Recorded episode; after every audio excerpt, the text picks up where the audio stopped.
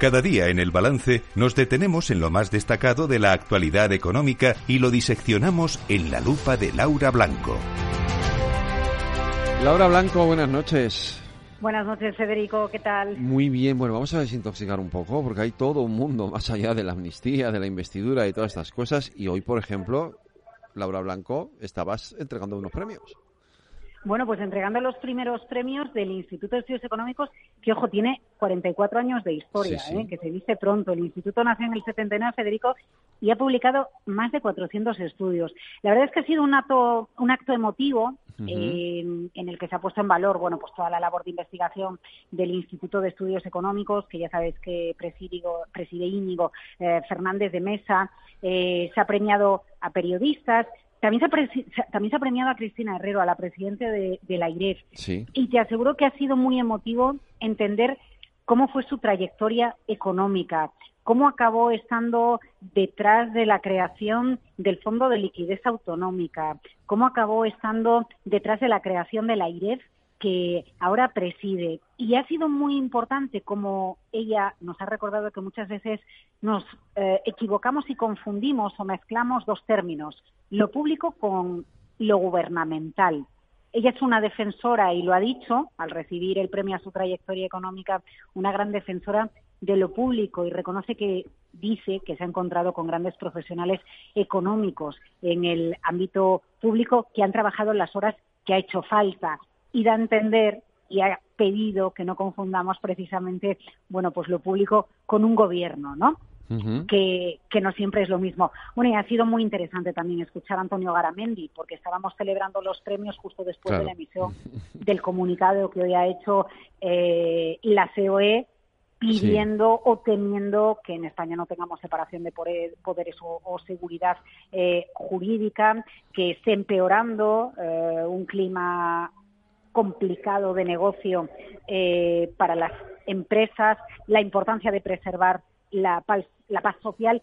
Y realmente el mensaje, estos serán unos premios, eh, Federico, quizás lo importante de lo que Garamendi ha dicho aquí es eh, cómo va a seguir trabajando por los empresarios y por la creación de riqueza detrás de la cual están eh, todas las empresas y cómo la COE va a seguir trabajando, bueno, pues desde la libertad de, las instituciones, que al final es necesario en este entorno tan complejo que estamos atravesando, que estamos eh. Galamendi, después de la, emisión del comunicado y de la reunión de la COE, no ha hecho declaraciones, pero imagino que ahí sí que se ha sentido un poquito más eh, libre, ¿no? De poder hacer algún comentario, ¿no? Bueno, a ver, en este evento, claro, ha salido mucho eh, la palabra eh, libertad, la palabra seguridad jurídica, se ha puesto en valor el, trabajo que hace el Instituto de Estudios Económicos para explicar eh, qué le pasa a la economía. Fíjate, el propio Garamendi nos decía, mira, cuando a una empresa le va mal, declara el concurso de acreedores. Cuando a un Estado le va mal, tiene déficit, ¿no? Y algo la presidenta de la IREF aquí, que nos advierte cada dos por tres del déficit y a sabiendas de todos los frentes abiertos que tenemos en las cuentas públicas, bueno, pues sí, la verdad es que es importante. En el Instituto de Estudios Económicos depende de la COE, estamos en la sede de la COE y aquí Garamendi, bueno, pues al final está en su casa. Eh, Mm, bueno, desde la presidenta de la EBE, eh, Alejandra eh, hemos visto por aquí a, Juan Iranzo, a máximos responsables de Airbus, de, BNP Paribas, de Macro, del grupo alemán de, distribución. La verdad es que un encuentro, bueno, pues cariñoso, donde sobre todo se ha puesto en valor la importancia del análisis económico, de la divulgación a través de los medios de comunicación de la economía, para que entendamos todos qué es la economía que hay detrás y cómo se puede abrir el camino para que las empresas, bueno, pues hagan su trabajo, que, que, es eh, ser productivas, crear, ganar dinero y generar puestos de trabajo. Por cierto, hablando de periodismo,